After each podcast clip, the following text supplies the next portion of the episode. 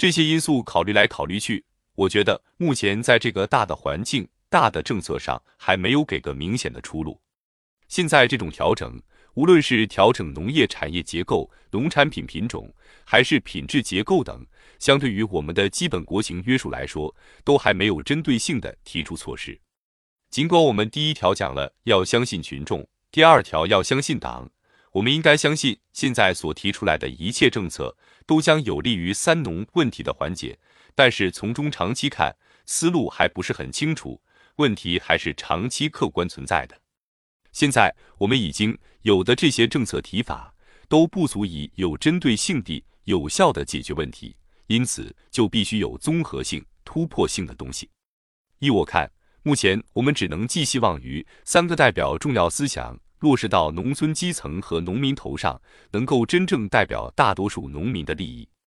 中国要真正实现三个代表的伟大思想，就应该有针对性的解决或缓解基本国情矛盾，即人口过多、资源有限、劳动力绝对过剩。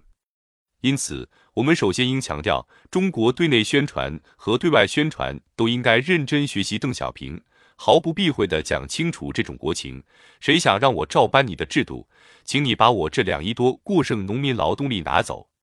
当年邓小平就是这么谈的话。美国派特使斯考克劳福特来秘密谈判，邓小平就说：“你们美国人讲人权好啊，我同意。可我现在没办法，要不这样吧，我给你一亿人，你给他们人权吧。”当时杨尚昆插话说：“别说给你一亿，给你五千万。”你就不是今天这个生活水平了，所以，我们只要知道国情矛盾，就请在座的各位从自己做起，从现在做起，不要寄希望于照搬人家的现代化道路。中国得明白，站在这块土地上，脚下这块热土就决定了你搬不来现代化，你就得认可持续发展。无论我们讲科教兴国也好，赶超战略也好，今后假如你们在座的各位有一天当了领导，请你千万记住，恰似那张破碎的脸。因此说，中国的基本国策应该强调一条，叫就业最大化。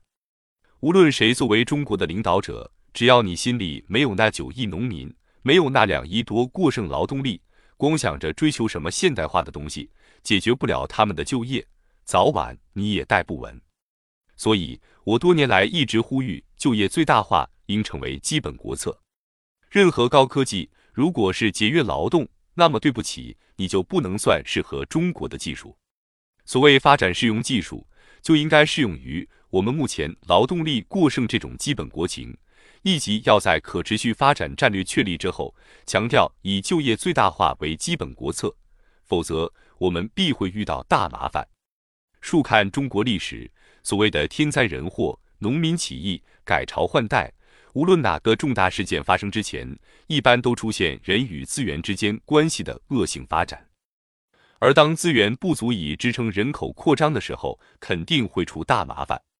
现在看还没到极限，中国的资源可支撑的人口约为十六亿，超过十六亿这个极限，按现在这个生产力条件就支撑不住了。这个极限值早在二十世纪八十年代就测算过。更何况我们现在还是粗放型增长，我们且不说已经出现了严重的水荒、油荒。两千年我们进口的七千万吨石油已经超过国内总需求的百分之三十，到二零零五年，我们的石油进口至少将超过总需求的百分之五十，到二零一零年，中国的石油进口将超过总需求的百分之七十。如果国内百分之七十的石油消费要靠进口，这么发展受得了吗？一天到晚嚷嚷汽车消费，但是客观的说，我们完全按照现在西方国家走出来的现代化道路走，那是走不下去的。我觉得在座的各位同学不妨多学点 GRE、GMAT，都考出去，你就可以享受现代化了。可如果你在中国，那还得悠着点儿，也许得把追求四个现代化改成追求可持续发展。把追求高科技产业结构提升改为追求就业最大化，这是战略层面上的问题。这是第一。第二，中国并非没有扩张土地资源的条件，我们到现在至少有五亿亩干旱荒漠土地沉睡在西部。但是如果按照现在开发西部的方式，对外招标，你哪怕上了一批非常漂亮的高速公路，也会是这条公路静悄悄，两边没人。你就算修了复线铁路，那就是四条铁轨在月亮下闪着寒光。就算你修了油气管线，六千公里一直从塔里木盆地到上海，但沿路如果有个把民族分裂分子放个炸药包就完了。所以我还是那句话，心里得有人。光是上项目，没有人在西部生活，将来会有很多麻烦。那我们建议的是什么呢？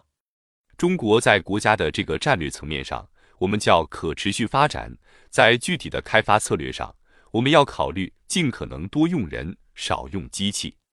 咱们宁可慢一点，质量差一点，你用了人就有收入和消费，有消费就有拉动内需的可能。所以，我们主张西部开发以水为先。先上西部调水工程要实行以工代赈，除非一些特殊工程要用大机械，其他能用人的地方尽量用人。而且应该是一个劳动力上工地，给你三口人的以工代赈，鼓励劳动力带着老婆孩子去干一年，白给他三亩地；干三年给他五亩地，白给，叫做以工授地。以工代赈可以解决生活问题，以工授的则是让去的人留在那。有水就有地，有水就有农业生产，然后沿水建村，沿路建镇，把五亿亩的旱地开发出来，西部就保下来了。大家知道，北方河流的用水有百分之七十是灌溉用水，这是既成事实。自从大禹治水以来，几千年来人们就是这么走过来的。宏观层面上要考虑国家战略，中观层面上要考虑开发项目的实施策略。我们不能完全按照现成的这些理念来搞。西部开发搞项目，也应该想着那两亿过剩劳动力。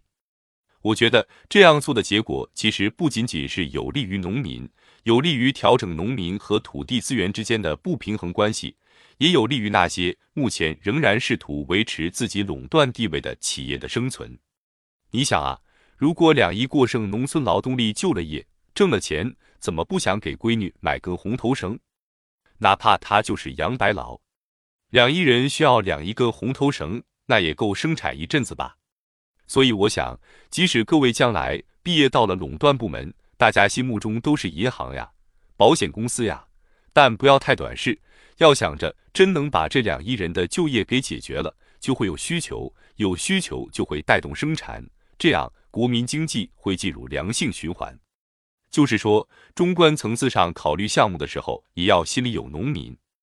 我们再进一步说，第二个层次，微观层面上考虑三农问题的时候，建议不要光学西方远的经验。我们的近邻日韩，加上我们的宝岛台湾，乃至于欧洲，任何地方只要小农人口仍占一定规模，它都必然实行合作经济。